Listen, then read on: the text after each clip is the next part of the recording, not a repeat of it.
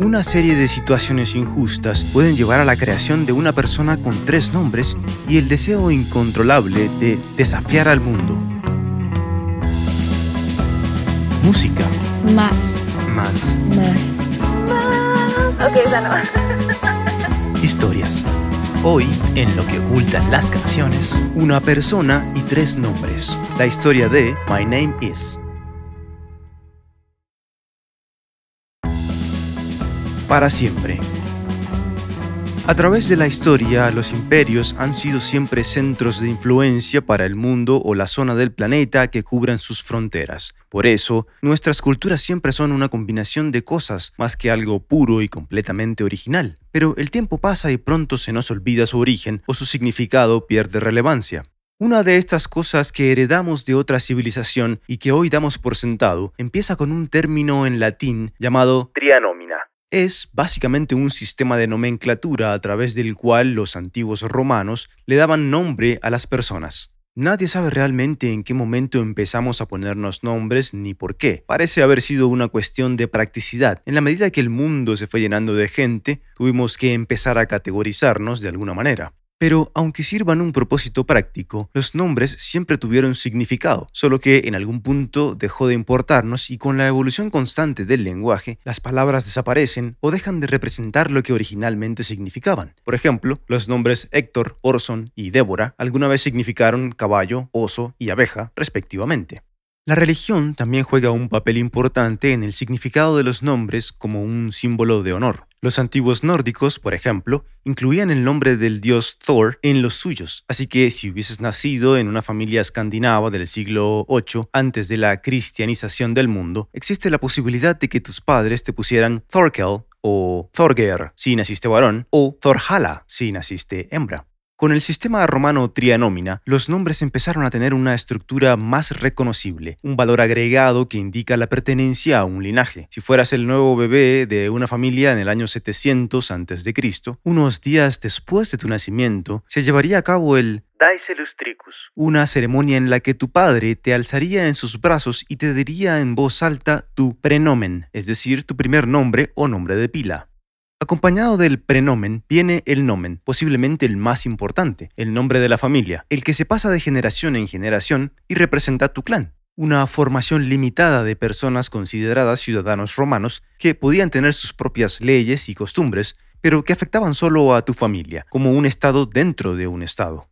Y finalmente, tu tercer nombre sería un cognomen, otro descriptor complementario que no heredaste, sino que se te otorgó por cualquier otra razón y se convirtió en una etiqueta. Podía ser cualquier cosa, como tu lugar de origen, un talento destacado o una condición física que hoy consideraríamos insensible usar como parte de un nombre.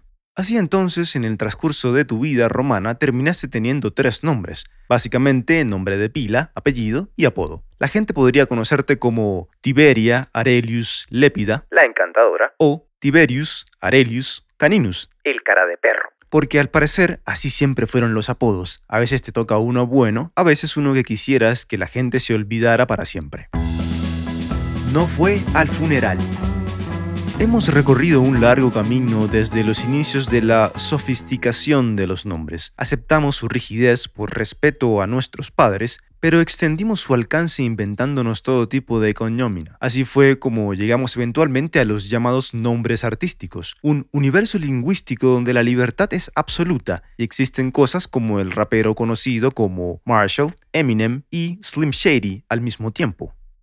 Desde una edad temprana, Marshall Matters tuvo una vida complicada. Su madre casi muere trayéndolo al mundo en un parto de 73 horas. Meses después, sus padres se separan y Marshall se queda con su madre mudándose de un lugar a otro sin lograr mucha estabilidad. Su padre, que se había mudado a California, aparentemente nunca respondió sus cartas. En el colegio le hacían bullying y en una ocasión recibió un golpe tan fuerte en la cabeza que nunca olvidó el incidente y luego, exagerando para efectos de la comedia, lo convertiría en una canción llamada Brain Damage. En una dimensión paralela, Marshall nunca se convirtió en Eminem, siguió su primer interés artístico y se convirtió en creador de cómics. Pero obviamente eso no fue lo que pasó en nuestra realidad. En cambio, la futura sensación del hip hop decidió contar historias pero a través del rap. Ese camino lo empezaría a recorrer cuando su tío Ronnie Polkingarm quien también era su mejor amigo durante aquella época de infancia, le regaló un disco con la banda sonora de Breaking, una película de 1984 centrada en un grupo de chicos que practicaban breakdance. El disco incluía una canción llamada Reckless. Después de escucharla, Marshall siente el llamado de su vocación. De ahí en adelante, comía y bebía hip hop. Pasaba días estudiando los diferentes estilos y leyendo el diccionario para ampliar su vocabulario y mejorar sus rimas. Siempre fue inteligente, pero odiaba la escuela. Perdió tres veces el noveno grado porque solo quería rapear. Se pasaba el día parado frente al espejo cantando sobre sus canciones favoritas y probándose diferentes looks buscando algo que se viera. Pero la realización de que él podía ser como sus héroes llegó cuando entendió que su contexto racial no era una limitante. Ese momento se presentó el día que descubrió, viendo un video musical, que una de sus agrupaciones de rap favoritas, Beastie Boys, estaba conformada por tres chicos blancos de Nueva York. No era una formación típica y el estilo que tenían entre punk y rap tampoco. Era algo medio loco que solo ellos podían hacer bien. Entonces Marshall, habiendo entendido que sí se podía hacer un rapero blanco exitoso y medio loco, dijo, hey, yo también puedo hacer eso.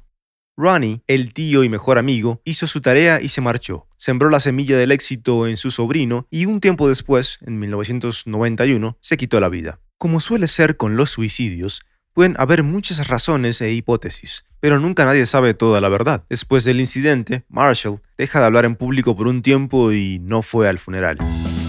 Hacernos sentir incómodos. Con el poder de la automotivación y las ganas de escapar de un mundo en el que todo se derrumbaba, la gente se moría, las palizas eran constantes y la mala relación con su madre y la inestabilidad económica crecían, Marshall Matters toma sus iniciales y empieza a rapear bajo un nuevo nombre, M and M, que luego evolucionaría a Eminem. Los primeros demos no fueron buenos, trataba solamente de pegar en la radio, pero después entendió que debía hacer las cosas a su manera y arriesgarse al fracaso. Entonces, en 1999, estuvo listo para presentarse al mundo con un álbum y tres nombres, Marshall como su nombre legal, Eminem como su nombre artístico y Slim Shady como un alter ego que se desprende de su personalidad artística. Cada uno tenía un propósito y representaba algo distinto, y para presentarlos todos al mismo tiempo, solo hizo falta una canción llamada My Name Is. Como suele pasar en la música, los artistas son descubiertos, lo que quiere decir que alguien de la industria en algún punto entra en contacto con la música de un artista que poca gente conoce y haciendo una lectura de la cultura popular del momento, ve la posibilidad de construir y monetizar su carrera. Así pasó Eminem de las batallas de rap en el barrio a estar sentado en una oficina de una disquera interesada en ofrecerle un contrato de grabación junto a uno de sus héroes, Dr. Dre. La magia puede definirse como algo inexplicable que pasa de manera espontánea, generando un gran asombro en quienes tienen la fortuna de presenciarla. Eso fue lo que sintió Dre después de esa reunión ejecutiva cuando llegó el día de sentarse a trabajar. Llegando al estudio, Marshall escucha unos segundos de una pista que su nuevo productor y mentor había puesto a sonar y enseguida dispara Hi, my name is para Dr. Dre fue como ver una estrella nacer. No habían cumplido ni una hora de trabajo y tampoco se conocían, pero ya tenían una amistad que florecería rápidamente y un hit sobre la mesa. Solo quedaba seguir construyéndolo. Posiblemente, sin darse cuenta, Eminem termina introduciendo la comedia negra en el género con la letra de su primer hit. My Name Is empieza como la presentación de una persona en una reunión de gente desconocida, donde uno por uno cada quien dice su nombre y su ocupación.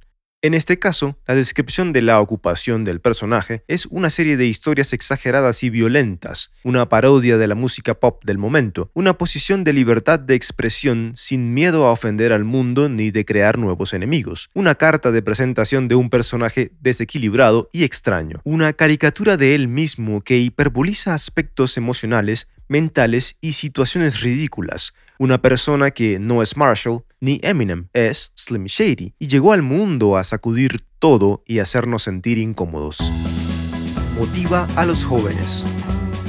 Una parte de la letra que se apoya sobre la violencia y los estereotipos es la que cuenta la historia ficcional de un profesor de primaria que siempre quiso reprobarlo y gracias a él ahora sigue estudiando en la escuela pero ya tiene 35 años. Originalmente el chiste no era acerca de un profesor que quería hacerlo perder, sino de uno que quería acostarse con él.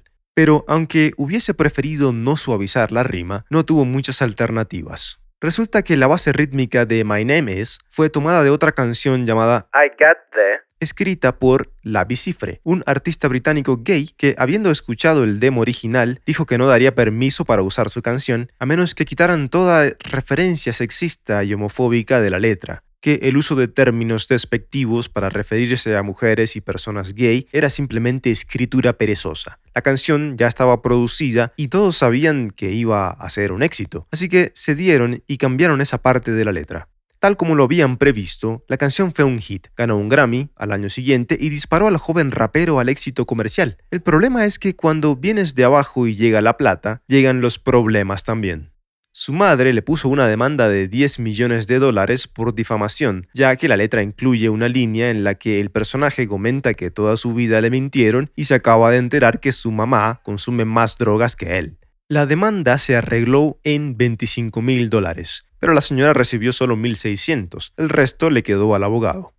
El bully de la escuela también lo demandó por otra canción del mismo álbum en la que se lo presenta como parte de la razón por la cual tiene daño cerebral. Pero la jueza descartó el caso diciendo que la letra es obviamente una exageración. Y luego vino el agotamiento. Tour tras tour, como pasa muchas veces con los artistas, se cansó de hacer siempre lo mismo y de cantar My Name Is una y otra vez. La aburría, no sabía por qué a la gente le había gustado tanto. La canción es tonta y absurda. Él simplemente estaba siendo gracioso con su estilo oscuro de comedia. Tenía otras canciones que había escrito con el corazón y se revelaba en ellas, no siendo Slim Shady, sino Marshall. Pero esas no recibían tanta atención. La ironía de todo es que si bien recibió críticas por usar todo tipo de violencia como forma de entretenimiento en sus letras y de ofender a otro montón de artistas con sus parodias, la gente respondió comprando sus discos y haciéndolo famoso. Posiblemente la novedad y espíritu de rebeldía que siempre entretiene y motiva a los jóvenes de cada generación fue lo que lo puso en la cima.